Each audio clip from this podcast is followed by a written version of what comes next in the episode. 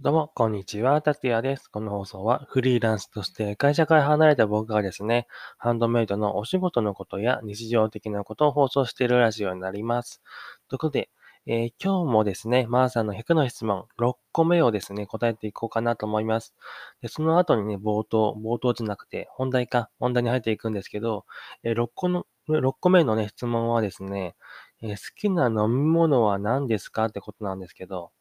えー飲み物はね、最近、まあ、最近でもないか。えー僕ですね、えーコーヒーですね、結構好きでして、まあコーヒーといっても、あの、ブラックコーヒーが好きでして、アイスでもホットでも、どっちでも、あの、飲めるんですけど、ブラックコーヒーが好きですね。まあ、ちょっと前までは、まあ、2年ぐらい前ですかね、までは甘めのね、え微糖ぐらいの感じが好きだったんですけど、なんかね、あの、前も話したかもしれないんですけど、一時期勉強を猛勉強している時期があったんですけど、その時に、あの、眠気覚ましとか、こう、覚醒作用にね、あの、ブラックコーヒーを飲んび、飲んでみようと思って、飲んだらね、案外飲めたなっていう感じで、なんか好きになったんですよね。でブラックコーヒーが好きですね。ただね、歯がね、ちょっと黄ばむというか、あの、こう、染色されちゃうので、その辺ね、ちょっと考えものだなっていうのとか、歯がね、歯とか口がちょっと臭くなりがちなので、その辺ね、考え物なんですよね。ということで、えー好きなものはコーヒーっていう、ブラックコーヒーっていう感じでした。ということで本題に入っていくんですけど、今回ね、あの、知ってる人には知ってるって感じで、ちょっと難しめのお話になるかもしれないんですけど、えーレザークラフトの型紙ですね。型紙作成について、えー作り方とか、まあ、手順とか、まあ、その辺とかをね、お話ししていこうかななんて思っております。ということで、チャプター切り替えていきます。はい。ということで、本題に入っていくんですけど、レザークラフトをやっているですね、あの、型紙ですね。あの、作る際に型があって、それに沿ってね、えー革にね、えーガイドを引いていって、そこをカットしていって、えー縫ったりしてね、お財布とか作っていくのがレザークラフトなんですけど、その基盤となるのが型紙、型が、型なんですよね。で、その型をですね、あの、そのうち自分で作っていくことになるんですけど、それですね、最初って結構ね、難しいんですよね。こう、立体的の、あの、ものが描けたり、こう、何センチから何センチでここに繋がる、繋がるな、みたいなのがね、わかんないといけなかったり、パソコンのですね、ソフトとかも、えー使ったりもしますので、まあ、最初はね、あの、使わないんですけど、あの、使ったりもするのもありますので、その辺についてね、お話ししていこうかなと思います。で、えっとですね、この型紙のですね、あの、パソコンで使うときに、あの、使うものっていうのが、CAD をですね。CAD って言うんですけど、まあ、アルファベットで、え CAD って書くんですけど、この CAD をね、えコンピューター、コンピュータなんだっけ？コンピュータエイディドデザインっていう、この CAD の頭文字を取ったのが、まあ、CAD っていうらしいんですけど、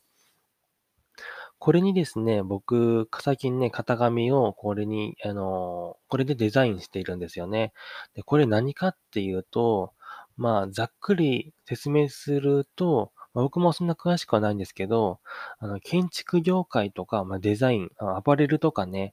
えインテリアとか、そういったもののデザイン、基盤をね、こうデザインしていくものが多分 CAD だと思うんですよね。ま、これはね、3D とか 2D とか、いろいろね、あるらしいんですけど、これを最近使い始めましたね。まあ、初期の頃に僕も使っていたんですけど、なかなかこれ、最初の、最初のね、人とか、初めて使うにはね、もう、ちんぷんかんぷんだったんですよね。なんでね、はてなはてなはてなって感じも頭ね、もう何もかもわかんなくて、まあとりあえず紙に書いていこうって感じで、あの、最初はね、型紙や紙で作ってましたね。で、やっぱりね、型紙をですね、こう CAD とかパソコンで作るってなると、本当にね、あの、知識がないと何もわかんないなって感じで、これからですね、こうレザークラフトで型紙とかを作っていく人は、やっぱり最初はですね、あの、紙に書いていくのがいいなと思ってます。で、紙といっても、やっぱりこう、白紙のね、えー紙ではなくて、まあ、方眼用紙とかが一番最適でして、えメモリがある紙ですね。まあ、方眼用紙がなければ、えー最低限、あの、ルーズリーフのメモリみたいなのでもいいんですけど、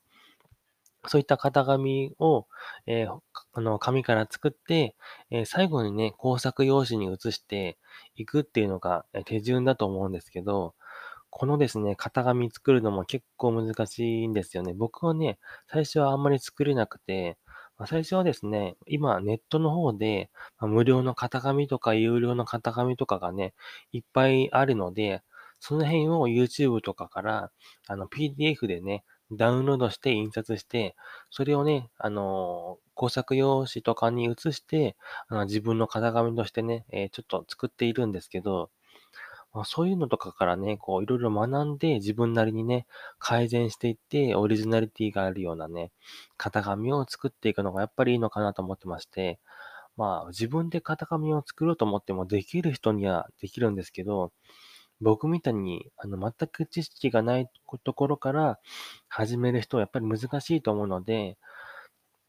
あの、YouTube とかでレザークラフト、型紙とかやるといろいろ出てくるので、その辺からね、PDF で、えー、ダウンロードしたやつをこう真似て作るのもいいなと思いましたね。そんでね、実際に革に移して作っていくのがね、結構練習になるんじゃないかなと思いました。で、そんな感じに、あの、革、革じゃなくて紙か。紙で型紙を作ってますと、なんとなくこれはこうやって作るんだろうなっていうのが分かってくるので、その辺が分かってくるときに、えパソコンですね、CAD、パソコンの CAD に、えー移していくのがね、結構いいんじゃないかなと思いましたね。で、僕も先ほどね、あの、CAD を使ってみたんですけど、案外ね、あの、簡単なものでしたら作れましたね。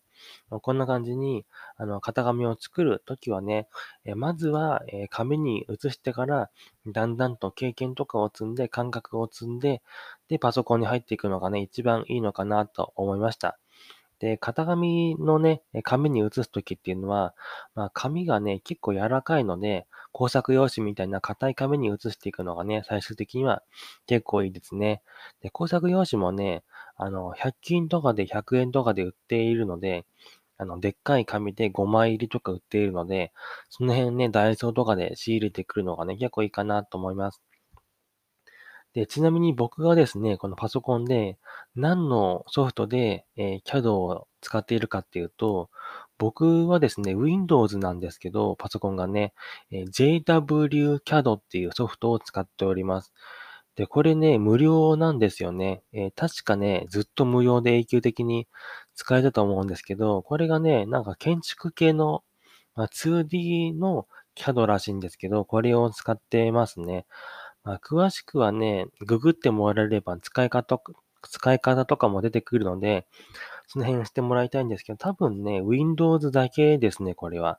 え Mac とか使っている人向けには僕わかんないんですけど、Windows の人には、この JWCAD っていうのが、え無料で使えるので、すっごいいいなと思いました。